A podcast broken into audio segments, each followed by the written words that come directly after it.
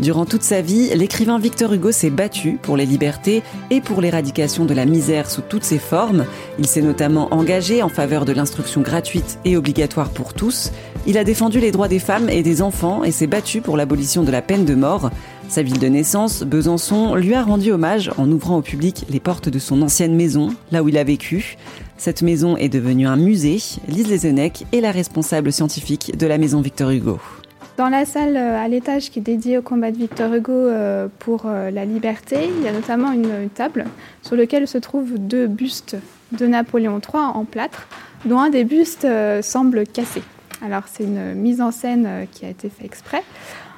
Euh, on se trouve au moment où Victor Hugo euh, doit partir en exil parce qu'il s'est opposé euh, politiquement au coup d'État de Louis-Napoléon Bonaparte qui va devenir Napoléon III, donc en décembre 1851. Et Victor Hugo va continuer d'écrire contre l'empereur avec plusieurs pamphlets, notamment Napoléon le Petit et les châtiments. Évidemment, ses œuvres sont censurées et interdites par le pouvoir de l'empereur. Il va donc essayer de les diffuser de manière clandestine donc il y a plusieurs moyens, soit des petits, enfin, les livres sont publiés en très petit format, et donc ils peuvent facilement se cacher dans la poche euh, de son manteau. Mais il y avait aussi une autre petite astuce, c'était de les, de les cacher dans les bustes euh, en plâtre de Napoléon III, puisqu'ils sont creux, que certains été euh, fabriqués en Belgique. Donc il suffisait de cacher à l'intérieur les livres.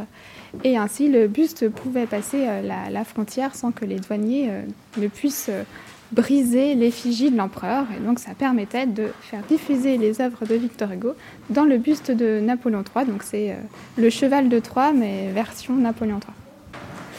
Donc dans la maison Victor Hugo, on trouve des objets, des textes, des reproductions d'images et également des vidéos. Et notamment, il y a une vidéo qui montre Robert Badinter, euh, qui est le parrain de la maison natale de Victor Hugo. Alors pourquoi lui? Parce qu'il a été euh, garde des Sceaux et donc lorsqu'il était ministre de la Justice, c'est lui qui a permis euh, l'abolition de la peine de mort euh, en France en, 1981. Et l'abolition de la peine de mort, ça a été un des grands combats de toute la vie de Victor Hugo. Dès son plus jeune âge, il a été très choqué par des visions de, de, gibet ou de, de, condamnation à mort sur la place publique. Et donc, il a écrit plusieurs livres contre la peine de mort, notamment Le dernier jour d'un condamné ou Claude Gueux. Et lorsqu'il est euh, député à l'Assemblée, il fait aussi des discours contre la peine de mort où il dit notamment Je vote l'abolition pure, simple et définitive de la peine de mort. Alors, il ne verra pas l'abolition de la peine de mort de son vivant. Mais en, France, voilà, ça sera en 81 qu'elle sera abolie et Robert Banater se, dit lui-même hugolâtre euh, et euh, héritier euh, de cette pensée abolitionniste de Victor Hugo. Et de quelle façon, à l'époque, Victor Hugo se battait contre la peine de mort? Il se battait avec ses armes, c'est-à-dire ses discours, son poste entre guillemets à, à l'Assemblée nationale en tant que député, donc pour essayer d'écrire des lois qui abolissent la peine de mort. Il se battait aussi grâce à sa célébrité, donc il a écrit beaucoup de lettres pour, euh, pour défendre la grâce de certains condamnés à mort. Alors parfois ça a fonctionné et parfois non. Euh, et puis il a utilisé aussi euh, le pouvoir de, la fiction, avec notamment bah, le dernier jour d'un condamné, avec Claude Gueux. et puis il en parle aussi dans, dans Les Misérables.